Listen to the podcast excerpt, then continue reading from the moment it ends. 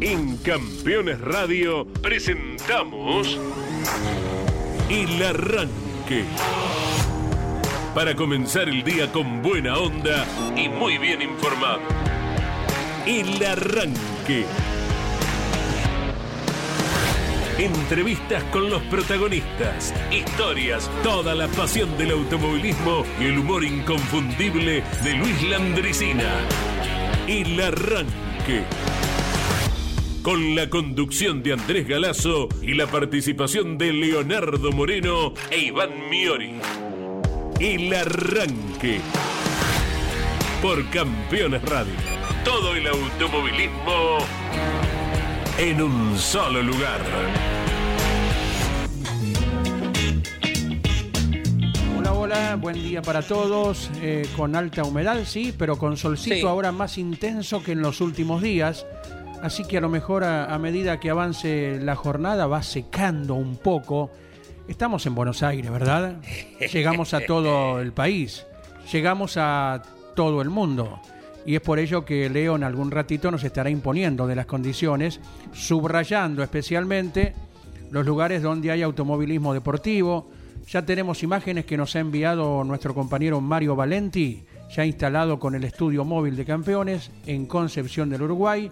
El informe de Mario Valenti dice, amanecimos con mucha niebla, Sí. pero enseguida el sol se hizo presente y despejó. Así que seguramente sea una constante en estos días de mantenerse la humedad y lo que siempre pedimos, Leo e Iván, aminorar la velocidad, ojos bien abiertos, las 24 horas del día y de la noche también, los 7 días de la semana, manejar con toda responsabilidad con estas eh, condiciones mucho más. Buen día, Sí, Leo. em, buen día para todos y todas, em, porque se ve que es un común de gran parte del país. La, la niebla en, en estos días, em, bueno, si los que viven en Buenos Aires, ya anoche eh, alrededor de las 20, si te pones a mirar, depende si vives en un piso medio alto, eh, te, te- te das cuenta. Y, y estoy revisando mm, provincia de Buenos Aires a pleno niebla. En Concepción también amaneció con niebla. En eh, Misiones también eh, son es la época. Entonces con precaución no prender las balizas eh, es un error eh, lo remarcamos pero es un error. Uno quiere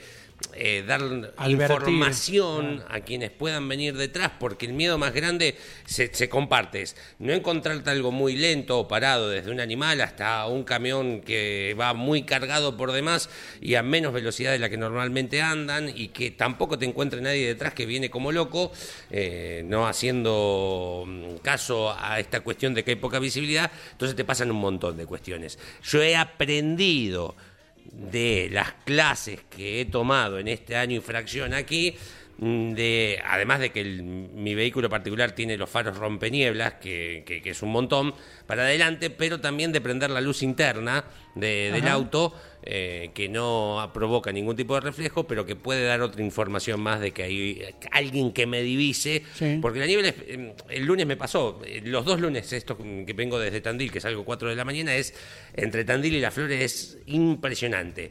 Y cuento, La ruta 30, ¿no? exacto, Sí, hasta que sí. llegó a la 3. Sí, eh, Por- planita es esa. ¿No- ¿No es un poco más alta que a- al nivel de las flores? No, vas, No lo sé, no, Me- no estoy del todo seguro. Pe- perdón que te interrumpa, Sí. porque no es la costumbre, pero una vez yendo hacia Tandil, Sí, eh, uno, una vez que pasó las flores, que vas a la 30, dejas la Sí. 3 y vas a la 30, era como que iba subiendo, subiendo e incrementando la niebla. Y Puede uno ser. dice, debo, estar- entre comillas, debo ir eh, estando más alto un poco, y es por ello que se produce. No sé, me lo pregunté, a lo mejor. Inevitablemente creo que llegando a Tandil sí, sí, porque es una cuestión topográfica, lógica Claro. de dónde está la, el- la ciudad y el propio casco urbano, pero que sí es más intensa, sin lugar Claro. a dudas. Eh, y mm, me tomo el trabajo porque a veces eh, el tiempo te apremia, las responsabilidades, y, y que, y bueno, si le meto un poquito más eh, y cuando interpretas para pasar, porque quiero contar la realidad, porque a veces uno comete, se le cruzan actos de tontez. Y entonces tomo el trabajo de mirar hacia adelante, esperar que aparezca alguien Y una vez que veo las luces que logro distinguir, empezar a hacer un conteo de tiempo, a ver cuánto tarda desde que veo esa luz hasta que llega mi auto. Sí. Y son 5 o 7 segundos, nada, no te sirve para pasar Na- nada. a nadie. No podés pasar absolutamente a nadie. A es una ruleta rusa, si no. Claro, claro. Hay que tener paciencia, ir detrás y no, no apresurar maniobras inútilmente. En San Martín de los Andes Sí. suele haber baja visibilidad por niebla. Buen día, Iván. ¿Cómo te va, Andy? Buen día. Eh, sí, sí, sí, sí, suele haber. eh, en realidad, a ver, eh, también por la cuestión topográfica, como decía Leo, quizás no sea con tanta, ¿cómo lo puedo explicar? Con Intensidad. tanta intensidad y espesidad, ¿eh? como ocurre acá en provincia de Buenos Aires.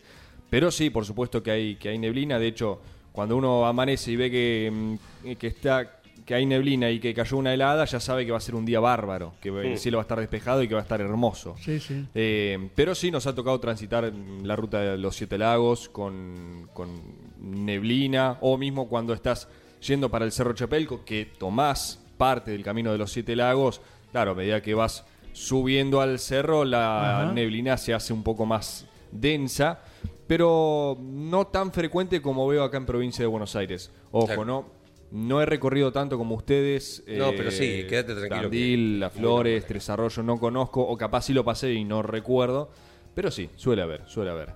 Exacto. Me acuerdo de una anécdota. Una vez eh, viajamos con el inolvidable, notable eh, Felipe Salgado a una carrera de Concordia. Sí. Era de TC 2000. Eh, nos encontramos en la casa de Felipe, allí en Castelar. Y Felipe, que trataba a todo el mundo, usted dice: maneje usted. Tenía un Ford Escort cero kilómetro. ¿Qué? El guía, Ven- el primer escor... Sí, sí, el cuatro puertas. Ah, sí. el cuadradito. Vengan la llave, Felipe. Había niebla.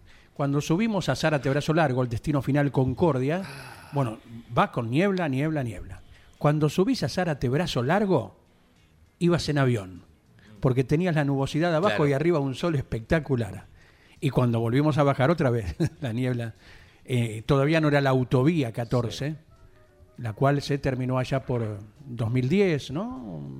Anito más, anito menos, eh, casi en paralelo con la autopista Rosario-Córdoba Sí. dos mm, autopistas absolutamente necesarias que se hicieron en aquella época. Bueno, eh, te acordás de un montón de, de Qué anécdotas por el lindo vivir eh, la experiencia de que se termine una autovía. Porque a mí me pasa, amo mi país con todo, pero cada tanto me mm, digo, esto no tiene solución, me suel- suelo decir. Eh, y siempre, como viajamos mucho, me pregunto, ¿por qué no hacen una autovía acá? ¿Cómo le gusta que nos matemos? Pienso por quienes nos gobiernan. Y, y cuando he visto la, la que termina en Madariaga, eh, el acceso aquí desde Cañuelas a la ciudad de Buenos Aires, recuerdo en la década del 90, cuando venía a ver turismo de carretera, no, no había. Eh, y era terrible la niebla y era muy angosto y pasar por los puentecitos y Ah. era una lotería. Y, a ver, y ver la terminada me provocaba esa satisfacción, decir, wow, yo estoy viendo esto. Y ahora me provoca una pequeña satisfacción, y que Dios me dé vida bastante, eh, la 3, están haciendo la 3, están llegando a Las Flores, que es un montón, que no entiendo cómo nadie nunca la hizo antes.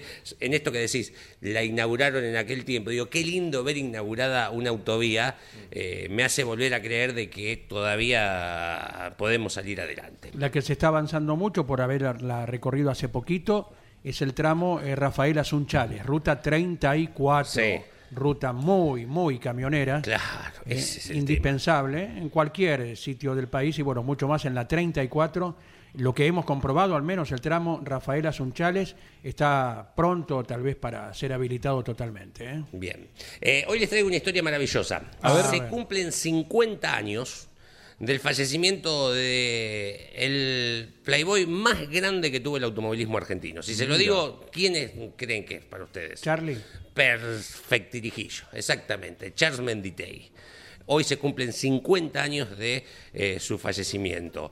Em, obviamente, ya hemos hablado mil veces de todo lo que ha hecho deportivamente hablando, no solo en el automovilismo, porque fue un, gran tenista, un gran golfista, eh, un jugador de polo, jugador de fútbol, eh, un tipo súper completo depor- deportivamente hablando, inclusive hizo películas de cine.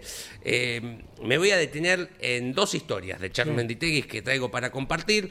Una tiene que ver, y si los jóvenes no la conocen, vayan a internet, a Google y googleen quién es, pero por sobre todo busquen fotos de aquella época, Brigitte Bardot, digo, vayan para darse una magnitud de una anécdota que traigo en la voz de Juan Carlos Pérez Loazó sobre una competencia en Fórmula 1 en Monte Carlo, una anécdota que tenía, yo la había escuchado, pero que este excelentísimo periodista que tuvo nuestro país le aporta otras cuestiones que desconocía de esa anécdota. Vayan a ver quién era, quién es, porque vive, gracias a Dios, pero quién era de joven Brigitte Bardot. Vayan a buscar. Y si alguno de nuestros oyentes ha veraneado en Bucios, Brasil, Sí.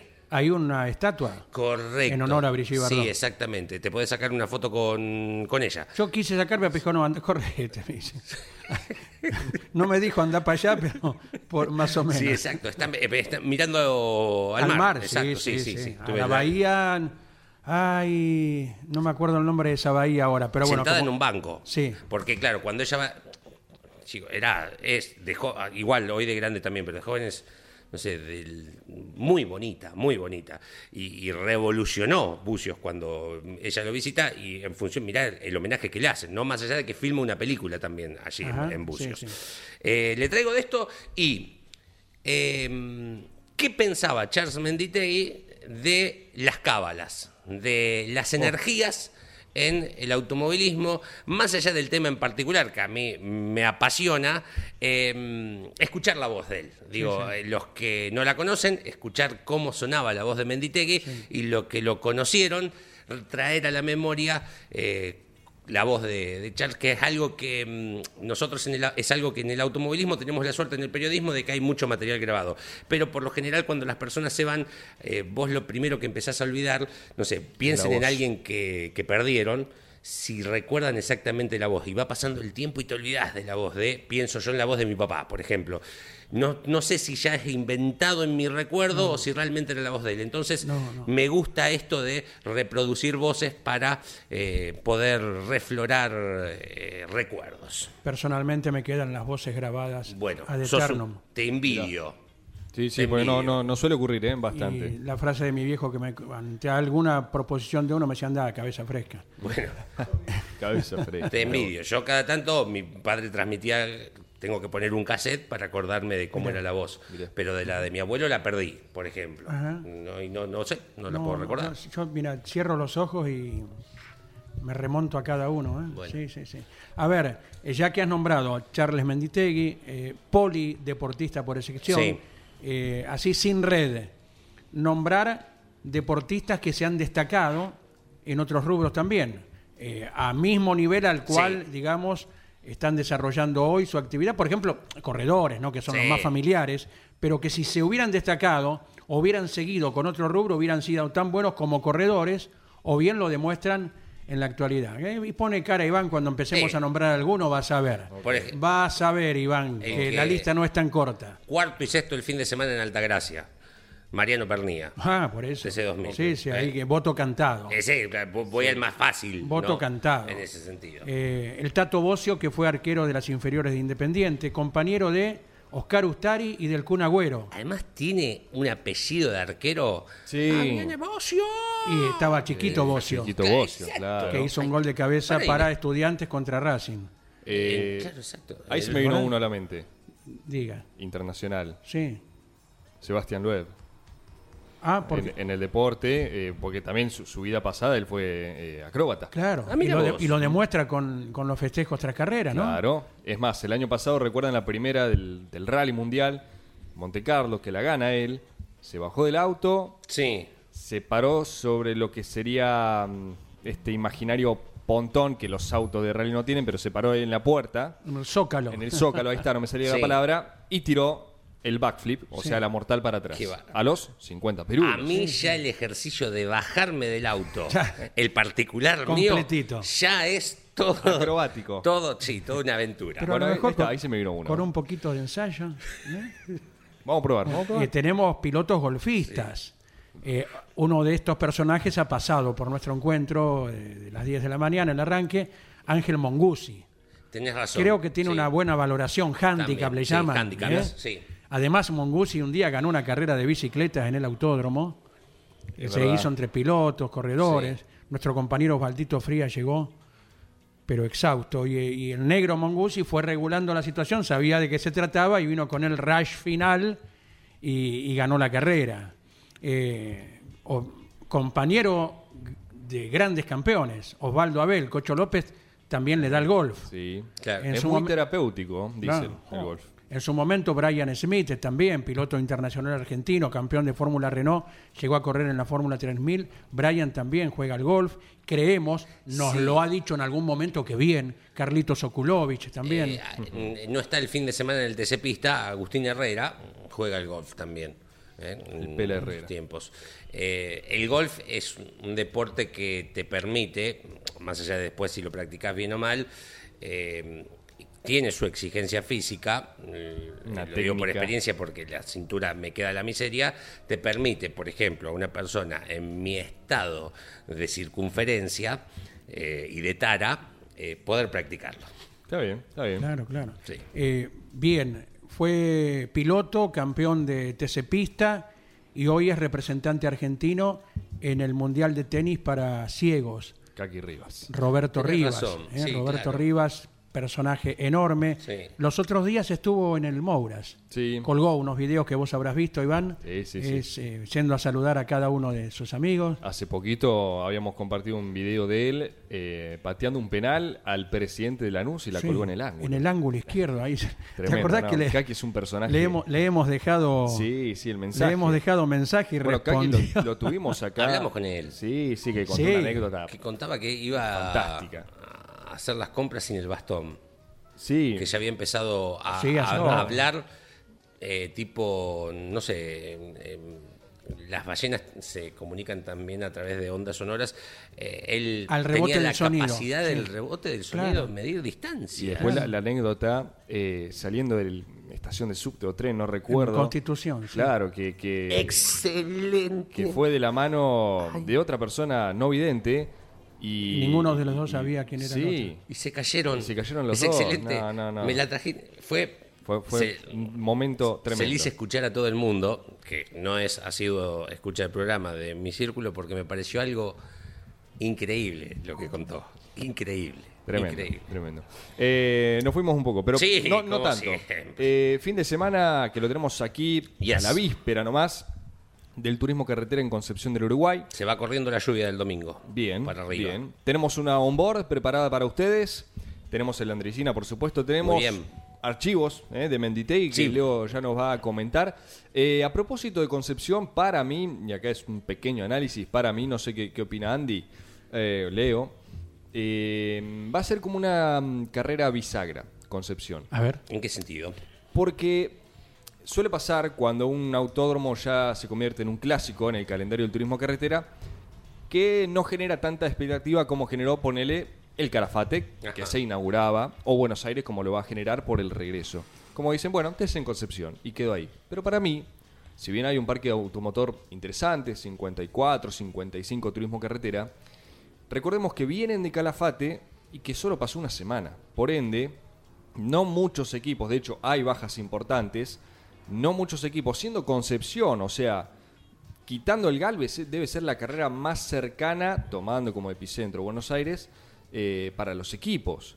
Y así todo, hay bajas importantes, porque recordemos cuándo fue la anterior, o sea, en el sur de nuestro país y con una semana solamente de, recuperación, ¿no? Vamos a poner entre comillas. Eh, y después, a nivel deportivo, Ford que viene dominando el campeonato y las estadísticas. Dodge que no gana hace dos años y justamente fue en ese circuito el que viene ahora la última victoria con Castellano, Sí. que hoy por hoy sigue siendo el referente.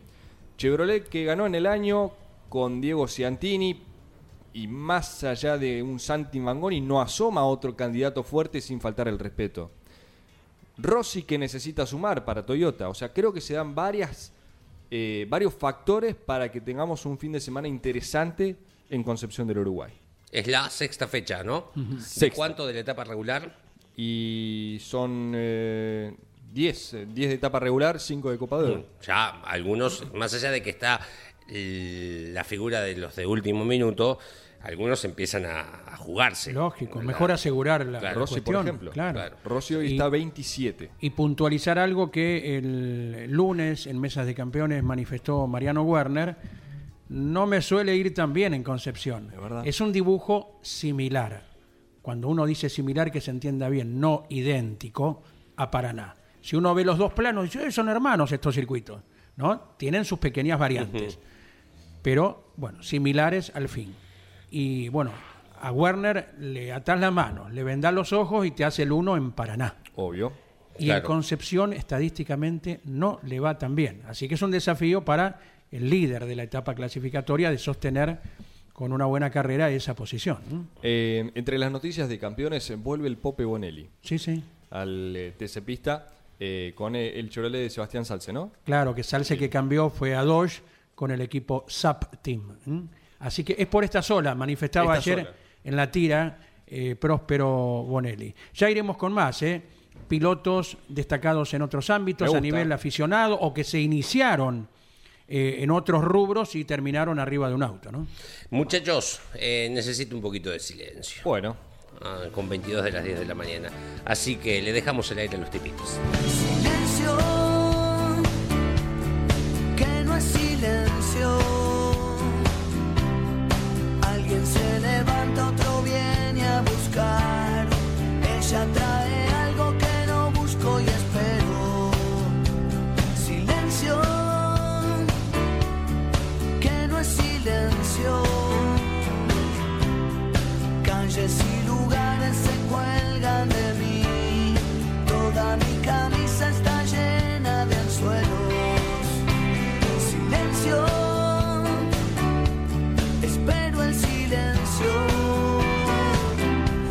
Minutos de las 10 de la mañana suenan los tipitos en Campeones Radio. Este es el arranque. Vamos hasta las 11. Minuto más, minuto menos. ¿eh? Minuto más. Ah, sí, disculpa, dígame. hoy volvemos con Jorge Archiria.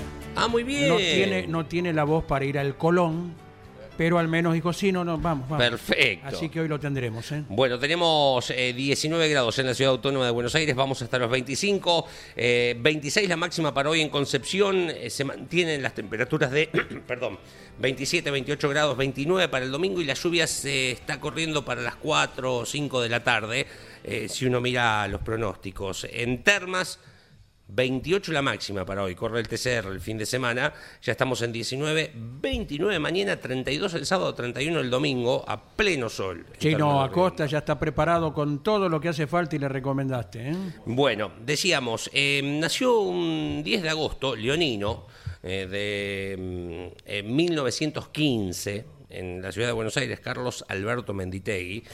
Eh, y mm, falleció un día como hoy, hace 50 años exactamente, en 1973.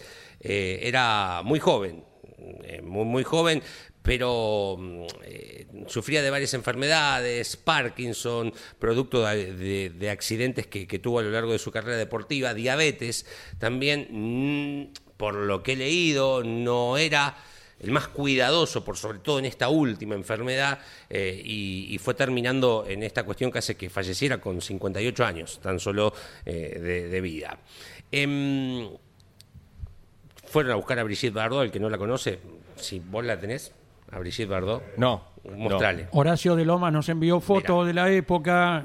Horacio que tiene fotos de todo. En ese momento Brigitte Bardot tenía 22 años. 22 añitos. Francesa, una estrella número uno, número uno, muy bonita. Todos conocemos la anécdota de que él estaba corriendo en un equipo de Fórmula 1, carrera en Monte Carlo, no aparece, el auto no corre, lo terminan echando porque estaba con Brigitte Bardot. ¿Cómo Y él dice, no era una oportunidad para desperdiciar, ¿no? Estar con, con Brigitte. Cambió un Fórmula 1 por otro. Exacto, exacto. Hay una parte de la anécdota que la desconocía, particularmente quien les habla, que tiene que ver con Fangio. Eh, no la voy a contar yo, no voy a spoilear. Vamos a escuchar. en una charla que tuvo Juan Carlos Pérez Loazó con el ingeniero Garibaldi, hablan sobre esta anécdota. En- creo, si mal no escuché, que dicen 53, pero fue en el 56 la, la competencia. Porque es un poco más amplia la anécdota, tampoco tan larga, ¿no? Eh, el resultado es el mismo, pero tiene un principio que particularmente desconocía. Lo escuchamos.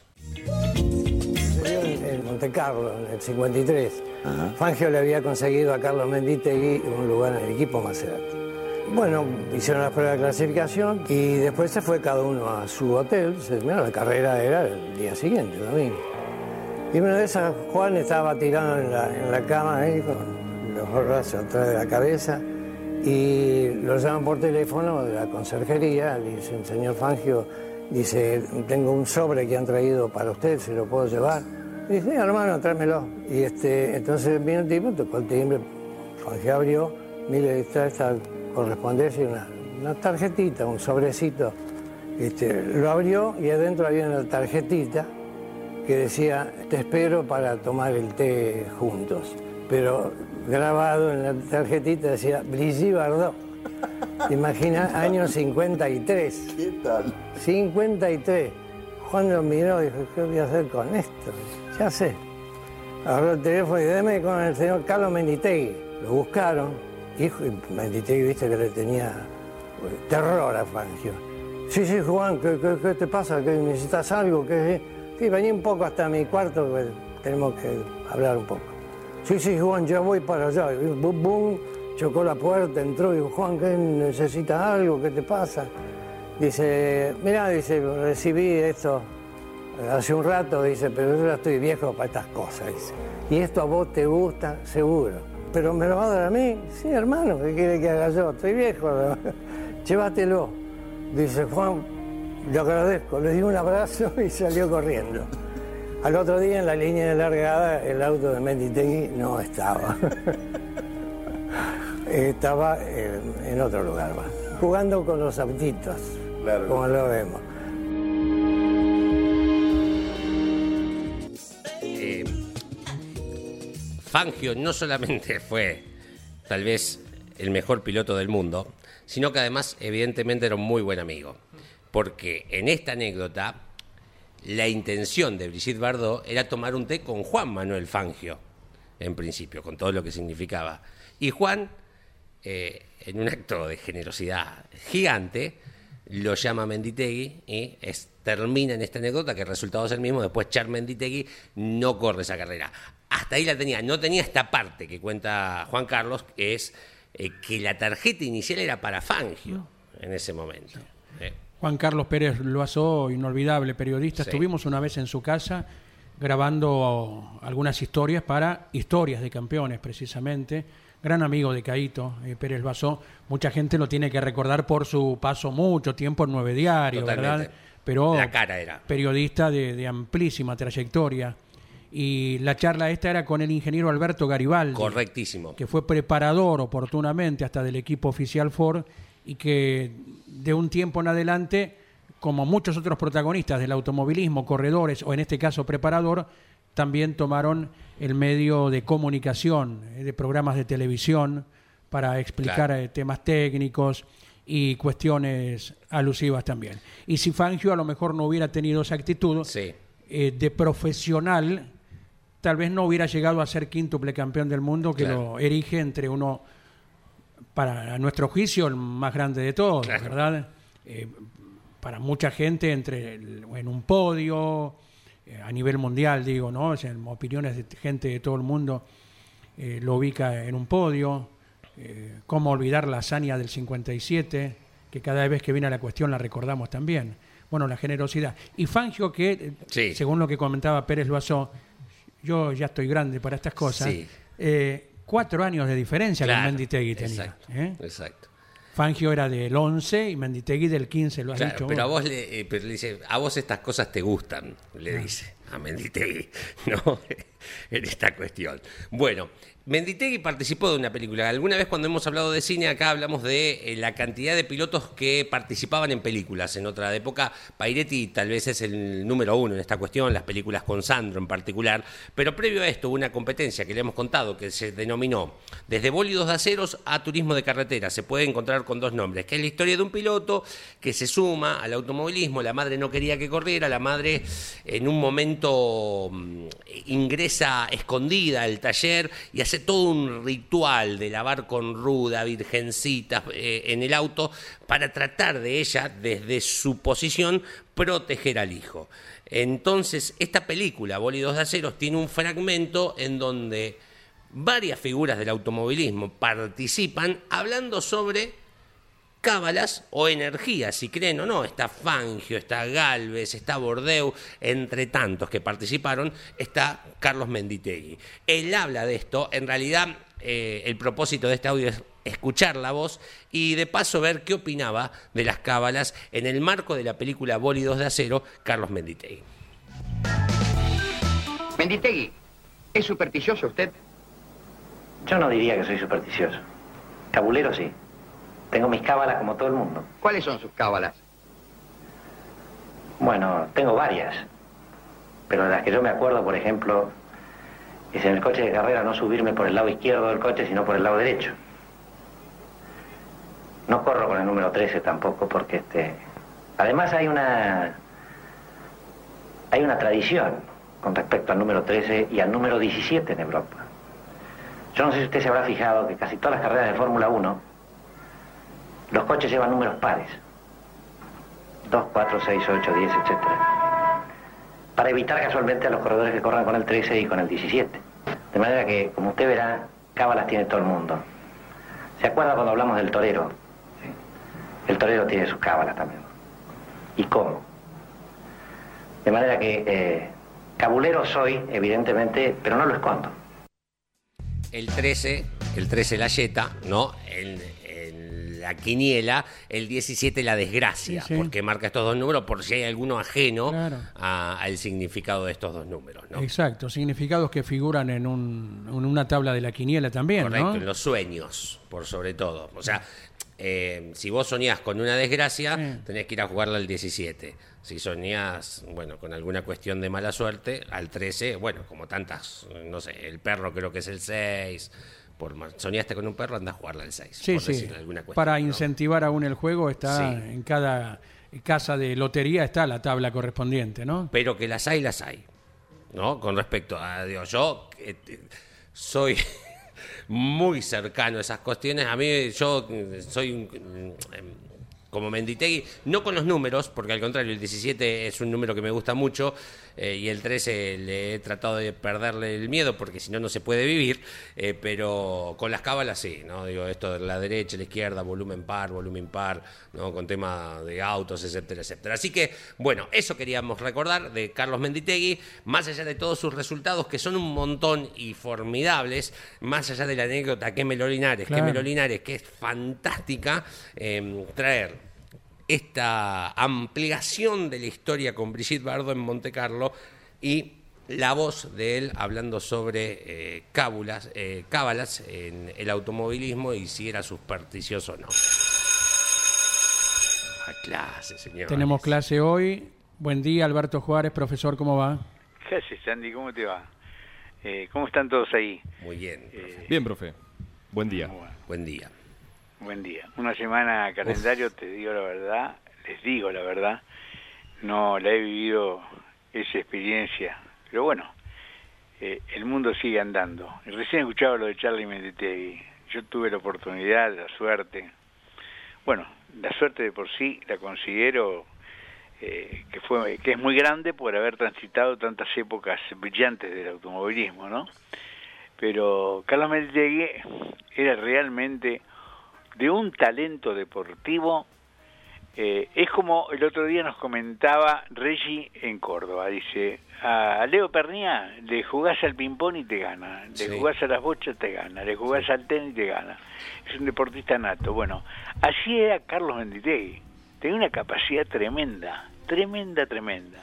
Un hombre de una vida totalmente distinta a la normal, digamos, ¿no? Eh, ahora con, por lo que hice contar una anécdota de, de Monte Carlo, ¿no? Eh, vivía para ser feliz lo que él sentía. Bueno, recuerdo para Charles, eh, llamaba la atención que se bajaba de un TC, en la época que el talento y la posibilidad que te daba el TC de, de digamos, de demostrar tu capacidad con distintos pisos. Eran autódromo, montaña, ruta, eh, por lo derecho, ripio, barro, nieve, lo que vos quieras. Entonces después te sentabas en un Fórmula 1 sobre un asfalto y, por lo menos lo llevas bien. Y hubo uno que lo llevó también que en esa época del talento ganó cinco campeonatos del mundo, ¿no? Exacto. Sí, señor. Sí, señor. Bueno. Profe.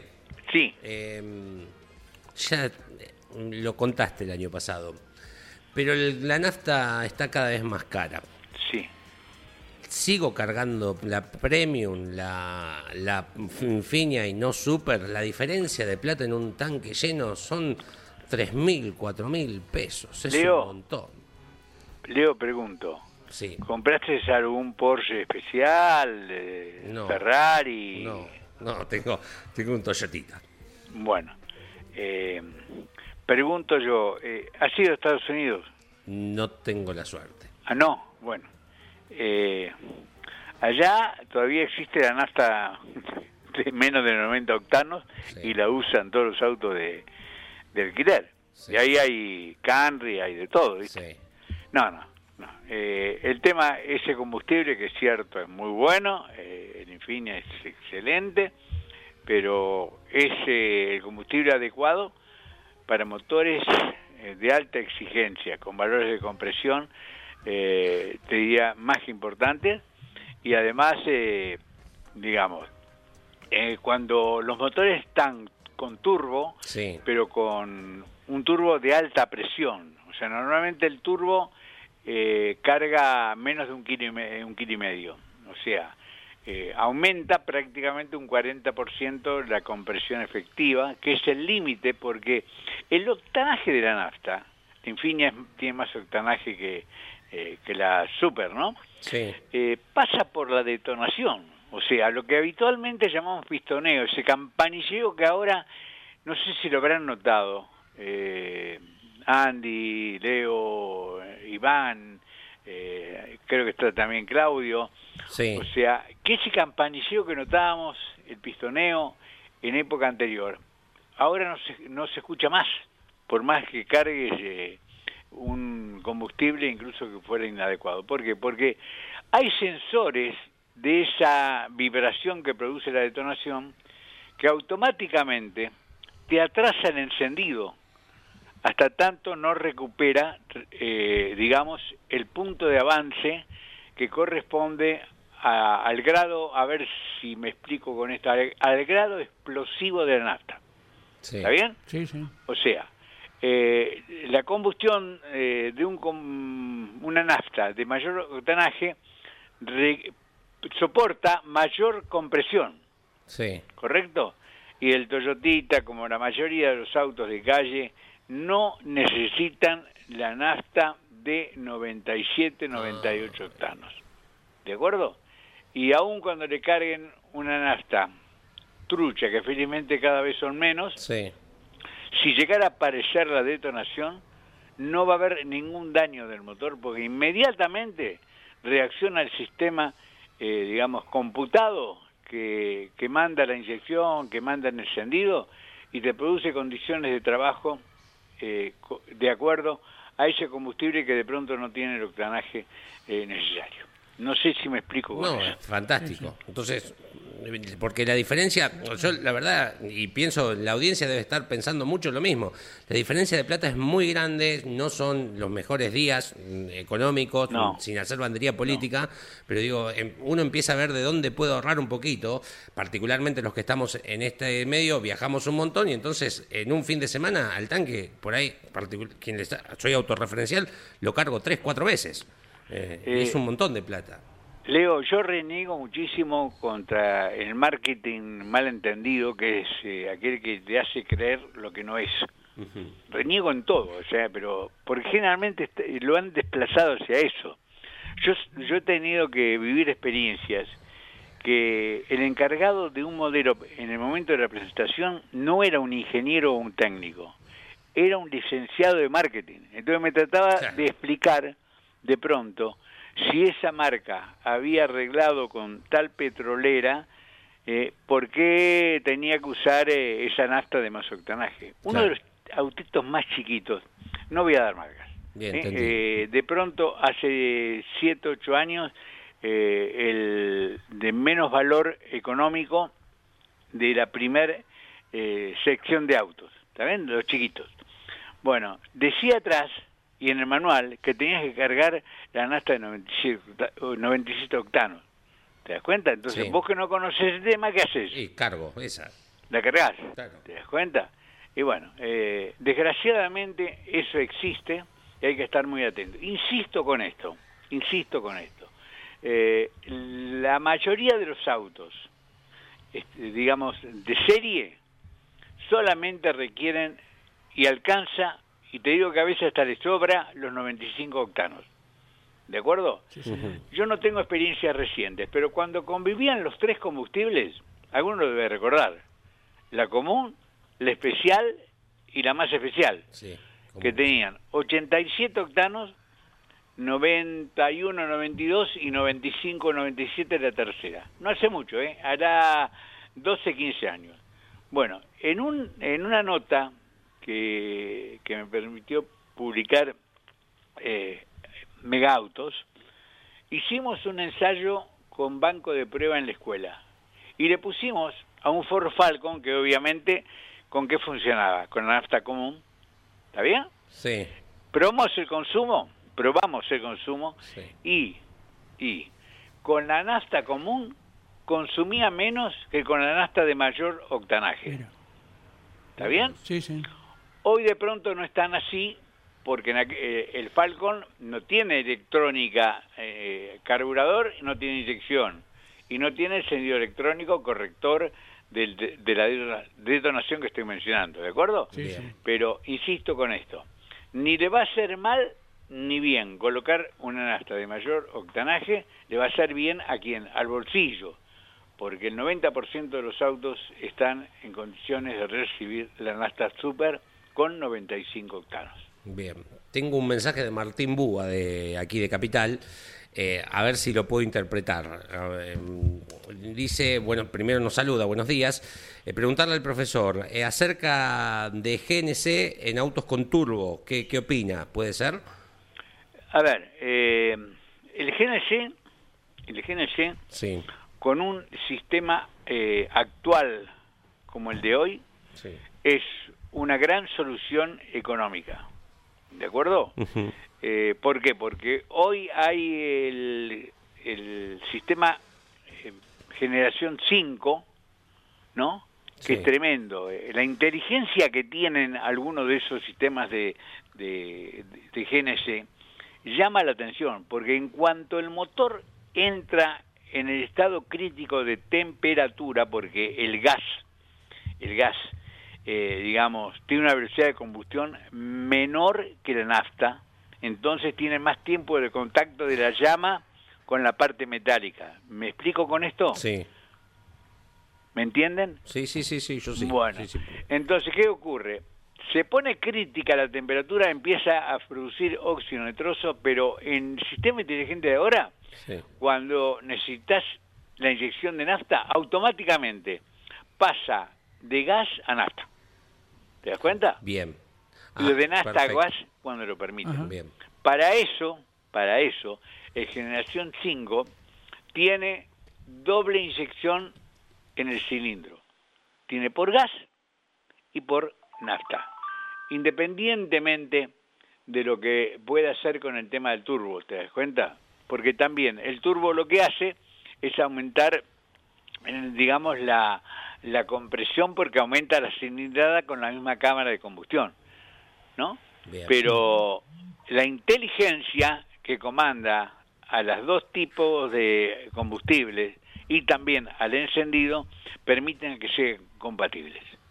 Generación 5, ¿eh? insisto con esto. Bien. Sí, Que desde hace sí, sí. mucho tiempo, pero muchísimo tiempo, yo recuerdo no menos de 15, 20 años, en Chile, que tiene un gran problema de contaminación por la característica Sí. de la atmósfera en Santiago, no permitían funcionar motores a GNC que no tuviesen generación 5. Bien. Alberto, en una época, bueno, cuando todavía había mucho avance de por medio, había un botoncito que te permitía pasar de nafta a gas y viceversa, ¿no? Sí. Ese eh, tiqui-tiqui ahí abajo. Ahora me acordé el nombre. eh, con el señor Selles, que era el responsable de Dinamotor, con. Ángel tuve también una relación muy grande, un hombre que trabajó mucho en, en la parte de economía y también eh, en la parte de GNC. Compartí un montón de experiencias, te digo, hasta de banco de prueba, con el GNC y demás, en la vieja época. Él fue el que, el que instaló- instauró acá en Argentina el carburador a, a gas Ajá, y no sí. esa entrada de gas burda que tenía el primer eh, el primer sistema no Eh, es así. O sea yo creo particularmente que no no hay casi inconveniente como tenerlo pero insisto con esto. Tiene que ser generación 5 de acuerdo para que no tenga ningún problema y es una lástima que aquí no se haga el depósito de fibra de carbono. ¿Te das cuenta? Sí. Porque desaparecería el problema del peso del tanque de gas. Perfecto. Me encantó. Muy bien, Alberto. Pido, perdón, pido 30 segundos. Sí, por Bien. favor. Mucha niebla, ¿no? Uf, sí, ¿Eh? Soportable. Eh, compromete la visibilidad, sí, afecta a que a la seguridad. sí. Obvio. Tenemos que realmente pregonar mucho sobre eso. Bueno, recuerden algo.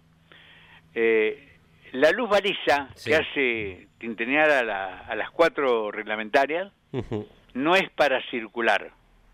¿De acuerdo? Sí. es para accionarla cuando estás detenido fuera de la banquina en temporada de niebla, mm, teniendo precaución de que exista la banquina, Claro. alejarse lo más posible del borde de la cinta asfáltica. ¿Estamos de acuerdo? Sí. Y tengan presente que por una cuestión de reflejo, cuando hay neblina, la luz alta o niebla, Sí. ¿no? que es la más intensa, la luz alta rebota sobre esa imagen comprometida que da la Sí. humedad de agua en el aire y hay que usar la luz baja.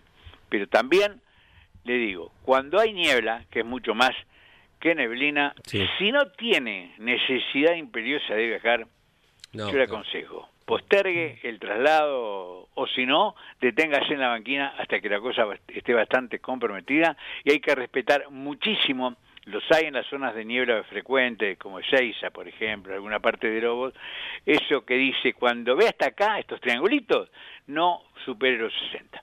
Claro. Abrazo, gracias por Gracias el por- minutito que me dieron. Gracias por cada profe. clase, Un Alberto. abrazo. Chaucito. Bueno, eh, suscribo todo lo de la niebla, ¿no? Digo, bueno, un montón de mensajes, ¿eh? Al Sí. 11 44 75 000. Eh, vamos. Uno y uno. Eh, hola arrancadores, buen día, buen día. No quiero dejar de pasar el, el programa para decirle lo siguiente. Una pérdida irreparable, irreemplazable, perdón, la de Tito, por Urreta Vizcaya, ¿no? Y mucha fortaleza a su familia. Pero esa situación me hizo entender por qué amo tanto el automovilismo argentino, cómo todos se unieron para apoyar a la familia de Tito, pilotos, motoristas, mecánicos, periodistas. Eh, de verdad que son una gran familia. Muy lindo el gesto de todos. Yo no conocí a Tito, me sentí muy emocionado por las muestras de afecto. Desde Lima nos saluda Ricardo Señor allí en Perú. Muy bien, eh, cerquita del Pacífico allí con la invitación que te hizo el otro día, eh, para la, ingesta tradicional. eh. Eh, Cusqueña, ceviche y, y Pacífico. Gracias Horacio de Lomas. En relación a Brigitte Bardot, que nombraste Sí. al principio, por la anécdota eh, Menditegui, dice, John Lennon hizo tener a su primera mujer de rubio porque estaba loco por Brigitte. Mira vos, ¿cómo? la anécdota que conoce eh, eh, Horacio, eh, que además dice, Menditegui no fue campeón del mundo porque no quiso. Frase de Juan Manuel Fangio. Correcto. sí, Gracias señor. Horacio por estar atento a cada uno de los temas y con las fotografías alusivas. ¿eh? Buen día, arrancadores. Muy buen programa. Nos dice Dante desde Neuquén que nos envía un abrazo. ¿eh? Vamos, Neuquén. Vámonos, qué grande. Bien. El, ese, sí. ¿Es mío este? Sí, a es ver. suyo. Buen día, amigos, Buen arranqueros. El rey David Nalbandián, eh, destacadísimo tenista y Claro. gran piloto de rally, claro está. Correcto. Eh, anotamos también, si bien no corrió mucho en rally, al Piojo López, Claudio López, ¿no? Jugador de Racing, autor de un gol para la selección que recordamos. Uno en el Maracaná, Brasil, Sí. un amistoso 1 a 0, pero con Brasil no hay amistoso. Sí. y el eventual 1 a 1 contra Holanda en su momento en el Mundial de Francia. Y después fue 1 2 de Argentina y quedó eliminada, ¿no? ¿Aplica, ¿Aplica el pato Bondancieri? ¿También? Eh, No. eh, Porque son contadas las participaciones Sí. del pato. En el automovilismo. No, claro, no, está. anduvo en karting algo y en una carrera de top race que fue más un show, ¿no? Claro. Eh, bueno, podemos citar a dos pilotos que si hubieran seguido como jugadores hubieran sido tan grandes que eh, lo podemos comparar con lo que hicieron o están haciendo en automovilismo. Sí. Guillermo Ortelli y Facundo Arduzo. Arduzo Claro. estaba citado para seguir en las inferiores de River y el péndulo cayó para el lado del karting, karting y desde 2006 en adelante Fórmula Renault y todo lo que conocemos de su campaña. ¿eh? Hola campeones, nos da ejemplo eh, Juanjo de Caseros, Bruno Marioni, claro, fue futbolista Bruno, ¿no?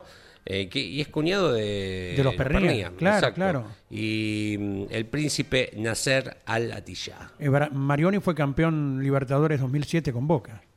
No era titular. ¿Te acuerdas que en un Sí, momento sí. decían eh, en la encuesta, ¿quién es el 9? ¿Marioni o Palermo? Hizo goles, todo. No, no estuvo demasiado tiempo. Y, ¿Y son, eh, son cuñados los, eh, los Sí. dos Pernías, Leonel, Mariano y Bruno Marioni. Los tres son cuñados, Sí. están casados con tres hermanas. Sí, sí. Mirá vos. Así, ¿eh? sí. Qué, qué bárbaro. Siga adelante con el que le toca. A ver, don Leo. voy yo de vuelta, dale. Hola, equipo campeones y amigos del arranque. Soy Walter de Quilmes. Qué bueno volver a escucharlos. Desde las vacaciones les había perdido el rastro, pero es bueno volver a escucharlos a quienes me acompañaron en el trabajo durante el año pasado. Así que gran saludo a todo el equipo del arranque y un gran abrazo, reitero, Walter de Quilmes. Gracias, Walter. En la niebla nos había perdido. Claro. Buen día, gente, que tengan Buen todos día. un excelente jueves. Deportistas que me acuerdo en otros momentos que se ligaron al automovilismo. Bueno, David Nalbandial, como corrió el rally. Y ya que está hablando de Brigitte Bardot, hay una letra de la banda de rock Patricio Rey y sus redonditos de Ricota que lleva el nombre de la actriz. Saludos Sí. desde Santa Rosa de la Pampa, soy Damián. ¿Mm? Martín nos aporta a Galíndez. Galíndez, boxeador. Claro. Eh, Tuvo en el automovilismo fue acompañante. Esa sola carrera, ¿no? Por ahí había hecho otro, otro deporte. Eh, buen, buen día. Ya que están hablando de Brigitte Bardot, otra máquina era Úrsula Andrews. Saludos, nos dice Julio. Bueno, Sí, ya, eh, ya voy a googlear. el tema cinematográfico ya comienza también a, a invadirnos, ¿no? Y bien. Eh, es, un, es un ramo general es este programa, Andrés. Claro. Puedes encontrar de todo, ¿no? Un polirrubro. Sin Eh, duda. Un polirrubro. Lo tenemos a Jorge. Sí, señor. Eh, a, la, a la velocidad que corresponda, Jorge, hasta que esté 100% recuperado. Buen día, abrazo de todo nuestro equipo. ¿Cómo está Jorge Archiria? ¿Qué tal? Bueno, un saludo para todos. Eh, agradecer a toda la gente por la preocupación. Y acá estamos, eh, de a poquito reincorporándonos. No sé cómo se escucha, pero bueno, es la voz que tenemos hoy, ¿no? Dele, dele, Sinatra, vamos, eh, con eh, lo relacionado a este día. Bueno, eh, año 1947, año muy importante, ¿no? Porque ahí reanudaba el automovilismo después del conflicto bélico mundial, ¿no? La idea era retornar a la actividad luego de la, eh, bueno, de lo horrible de la Segunda Guerra Mundial. Eh, había muchos eh, que se habían preocupado, Ángel Pascuali el año anterior con Ángel Dovalvo, hicieron un raíz también de muchas horas eh, para retornar a la actividad. Daniel Muso y su acompañante Domingo Sanguinetti partieron desde el local del Automóvil Club Argentino en la capital federal rumbo a Santiago del Estero, ese era el proyecto. Tuvieron algunos inconvenientes, pero lo lograron. 33 horas, 31 minutos, y, bueno, esta gente eh, hizo el automovilismo ¿no? que tenemos. Así que fíjate vos, se preocupaban para que el automovilismo vuelva a todos lados en el impas que había tenido el automovilismo por falta de insumos y por lo terrible ¿eh? de la Segunda Guerra Mundial. Así que lo, Bien. lo recordamos, muchachos. Muy bien marcado. ¿Qué más en el tintero, Jorgito? Bueno, la última victoria de Juan Manuel Fangio en la Vuelta de Entre Ríos del año 48, Sí. ahí estaba ganando, cubriendo 1.508 kilómetros a 123 de promedio, y es la sexta victoria de Juan Manuel Fangio, fue Coronel Pringles y la Vuelta de Entre Ríos, dos victorias ese año 48, y después se dedicaría, eh, gracias a Dios, a, a los monoplazas y eh, traería nada menos que cinco títulos mundiales, ¿no? Totalmente. Impresionante, ¿no? Sí, totalmente. Ni hablar. Las cosas como eh, pasan porque tienen que pasar. Eh, la última victoria en turismo de carretera, marcás, ¿no? Digo, La última victoria de sus seis victorias en turismo de carretera y su campeonato 40-41. Claro. Después el del 42, obviamente se corrieron algunas carreras, pero Sí. des- eh, decidieron dejarlo desierto porque los insumos eran muchos los que faltaban y el conflicto bélico mundial había explotado, ¿no? Realmente. Totalmente. Jorgito, nos reencontramos mañana, ¿te parece? Si Mañana, mañana nos reencontramos si Dios quiere, agradecer a toda la gente, un abrazo grande para todos muchachos y será hasta mañana. Jorge Archiri haciéndonos volar en el tiempo, aportando estas efemérides importantes. ¿Qué más? ¿Qué más? Mirá qué buen dato, buen día. Nombro a Milagros Menéndez, Oh, cartista sí. de la categoría AZK y jugadora de fútbol. Pasó Sí. por Racing y ahora está en Europa. No, eh, me permito corregirlo eh, en el mejor de los sentidos. Está en Racing ahora. Es, va, eh, si no me, me- corrige Luis. Junto, a ver, ayúdenme. Chatrut está en Racing. José Chatruc Sí, está en no, como técnico. no, no, no, no. El, el, ¿Cuál es el nueve famoso de Racing? Milito. No, no, que está actualmente jugando. Auche. Auche, no, es nuevo. Bueno, sí, Bueno, el Diablo eh, Auche, eh, delantero, bien. sí. Auche y Milagro son la cara de mm, Racing eh, en la venta de indumentaria. Ajá. Tal vez si se ha ido a Europa, se ha ido ahora, pero eh, vos mirás las publicidades de, de Racing promocionando su ropa y están los dos. Él como la referencia del fútbol masculino y ella del femenino. Esta chica salió, es marplatense, salió campeona del karting de AZK, que es de donde salió Mango, Nigón, El Barrio, un un montón de pilotos. eh, castellano, le de, eh, castellano, Jonathan y de Benedictis también. Y salió campeona. eh, con grandes pilotos en ese momento. No quiero decir una cosa por otra, pero no sé si no le ganó hasta Siever también en, en su momento.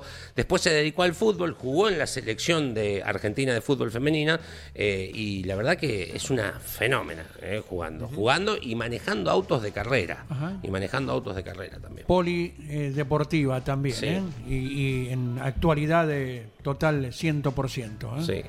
Bien, bien, perfecto. Bueno, eh, a las 12 viene la tira con la conducción de Carlos Alberto Leniani, se viene Turismo Carretera en Concepción, se viene TCR Sudamericano en Termas de Río Hondo, se viene José María López corriendo las 6 horas en Spa, se acerca una nueva carrera de Canapino en el exigente Barber. Canapino ha manifestado la exigencia de lo fuerte que se dobla en ese circuito y seguimos teniendo toda la confianza a su Correcto. método, a su capacidad técnica y conductiva. ¿eh? Todo lo tratamos a partir de las 12, hoy, mañana, eh, en cada uno de los momentos y nuestras redes también. ¿eh? Bien. Y nos despedimos con el humor de siempre de cada Ah, mañana buenísimo. de Don Luis Landricina. Será hasta mañana a partir de las 10. Chau, chau.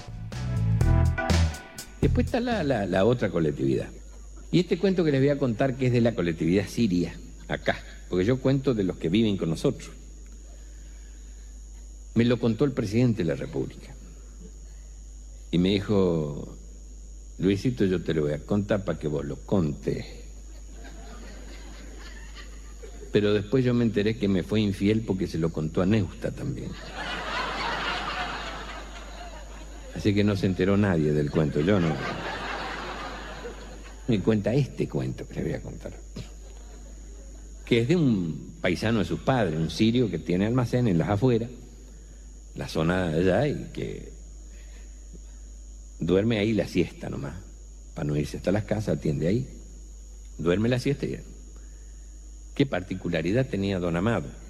Bueno, solía vender coca, o sea, las hojas de coca para mascar. Está prohibido allá ahora. Pero les quiero decir en homenaje a un hecho cultural. La coca se masca desde, desde hace mucho para sobrellevar la altura, el apunamiento, para disimular los hambres, para aguantarse los sueños con el acullico acá y un poquito de bicarbonato para que no te arda la boca. Y suele haber en las peñas folclóricas, en el norte, en Salta, en Jujuy, el platito de coso con la bolsita de coca. Y, y en los restaurantes muy finos, usted pide un té de coca, porque eso es saludable. Lo que no es saludable, lo que se hace con la hoja de coca después. Son 20 pesos aparte. De la hoja de coca sale la cocaína, pero usted no lo puede hacer con 100 gramos o, o 5 gramos de hojas en una bolsita de plástico. Pero por las dudas no, no se puede vender. Pero tampoco puede sacarle a todo, como si ahora nos dijeran, no se puede tomar más mate, está prohibido. Y yo me peleo con el ministro de Salud Pública para conseguir mi hierba para tomar mis mates. Si yo no tomo mate, quedo trancado para siempre. Y ellos tienen sus problemas. Entonces se consiguen la, la hojita de coca. Pero está prohibido vender. Y este amado vendía las hojas de coca. Entonces viene a la siesta el tipo, que es a la hora que no andan ni las lagartijas. No sabe lo que son los soles de allá, los calores. Las lagartijas para cruzar la ruta hacen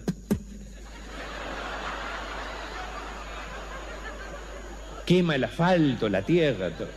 A esa hora viene y le golpea a don Amado que está durmiendo la siesta, almacén de las afueras, aprovechando que no había nadie, para que no haya testigo.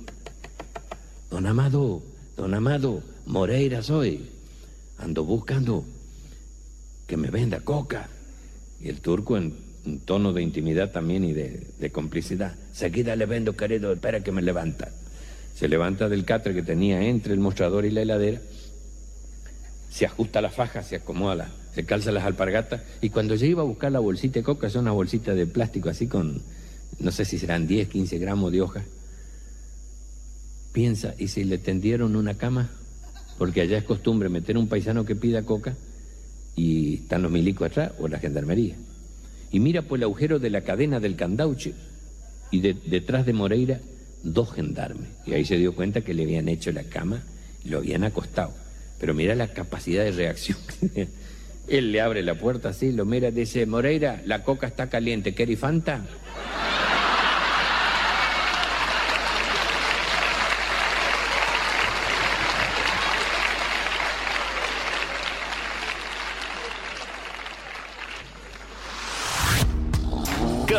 Radio presentó El Arranque. Entrevistas con los protagonistas, historias, toda la pasión del automovilismo y el humor inconfundible de Luis Landricina. El Arranque. Con la conducción de Andrés Galazo y la participación de Leonardo Moreno e Iván Miori. El Arranque por Campeones Radio. Todo el automovilismo en un solo lugar.